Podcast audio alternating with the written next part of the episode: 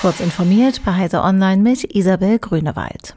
Bundesinnenministerin Nancy Faeser hat sich für die Sicherung der IP-Adressen von Computern ausgesprochen, um den sexuellen Missbrauch von Kindern im Internet besser verfolgen zu können.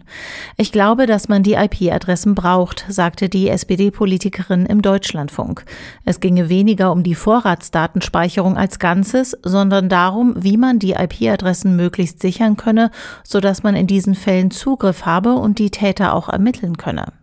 Die Ampelkoalition will anstelle der Vorratsdatenspeicherung auf das sogenannte Quick Freeze-Verfahren setzen. Dabei werden Internetprovider erst bei einem Anfangsverdacht aufgefordert, Daten zu einzelnen Teilnehmenden für einen bestimmten Zeitraum zu speichern.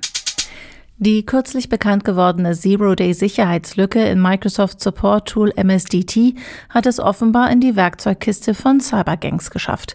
Das IT-Sicherheitsunternehmen Proofpoint berichtet von einer chinesischen Cybergang, die mit bösartig manipulierten Dokumenten insbesondere die Mitglieder der internationalen tibetanischen Gemeinschaft angreift.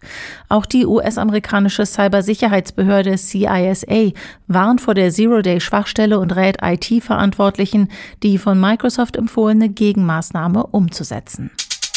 Handynutzung erhöht einer großen Langzeitstudie zufolge nicht das Risiko für Hirntumore. Eine Analyse der seit über 20 Jahren in Großbritannien laufenden UK Million Women Study fand keine Anhaltspunkte für eine gestiegene Tumorgefahr bei gewöhnlicher Nutzung von Mobiltelefonen. Das berichtet ein Team um Joachim Schütz von der Internationalen Krebsforschungsagentur in Lyon im Journal of the National Cancer Institute.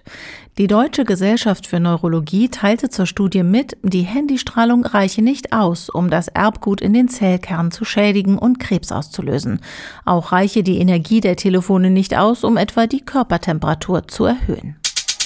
Mit der Defense Innovation Unit hat jetzt eine weitere Forschungsbehörde des US-Militärs die Entwicklung von speziellen mit Atomenergie betriebenen Raumschiffen beauftragt, die im erdnahen Weltraum wendig und stark manövrierfähig sein sollen. Ziel zweier jetzt in Auftrag gegebener Projekte sei es, im Jahr 2027 zwei Prototypen im Weltraum zu testen.